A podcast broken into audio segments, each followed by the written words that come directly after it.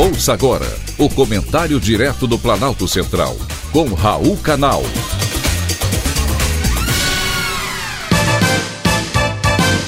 Queridos ouvintes e atentos escutantes, assunto de hoje: urnas eletrônicas.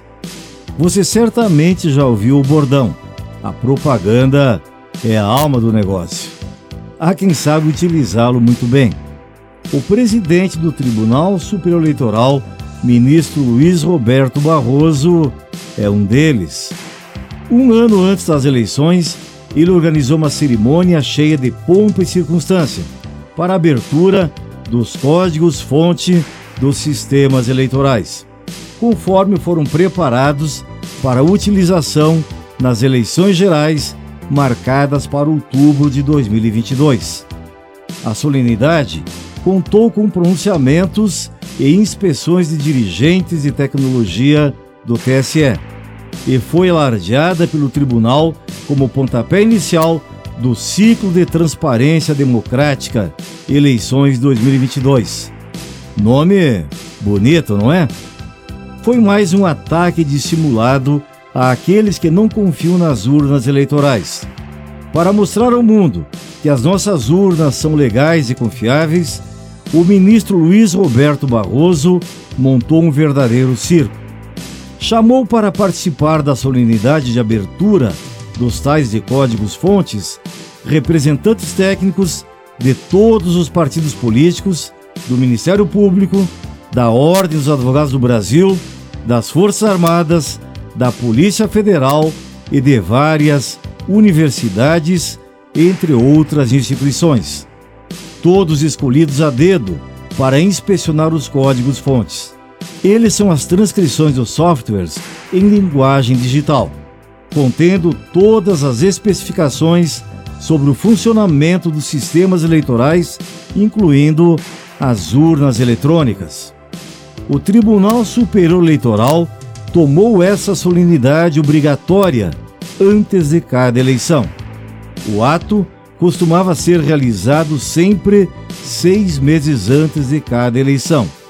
Então, por que, para as eleições de 2022, foi antecipado pelo TSE? os ministros aprovaram em plenário uma resolução que regulamenta os procedimentos de fiscalização e de auditoria do sistema eletrônico de votação. A resolução não fala em antecipação. A conclusão a que se chega é que a solenidade foi para provocar de novo os que questionam a confiabilidade das urnas eletrônicas.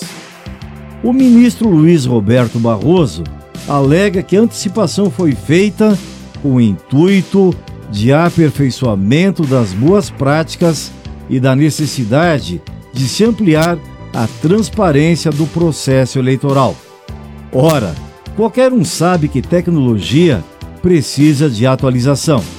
Os celulares que usamos não deixam a menor dúvida. Tem atualização quase que diária, se quisermos que eles funcionem. Agora imagine uma urna eletrônica de 1996 que até hoje ainda é utilizada. O presidente Jair Bolsonaro tem razão quando acusou o modelo de não ser confiável. Você confiaria em um equipamento eletrônico com 25 anos de uso sem qualquer atualização? Todo software desatualizado está sujeito a vulnerabilidades.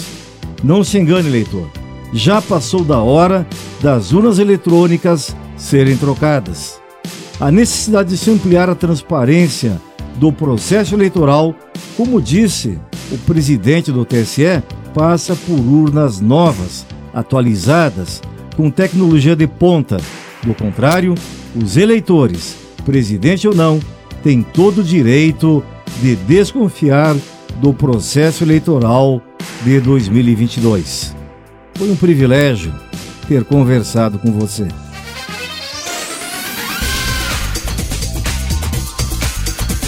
Acabamos de apresentar o Comentário Direto do Planalto Central, com Raul Canal.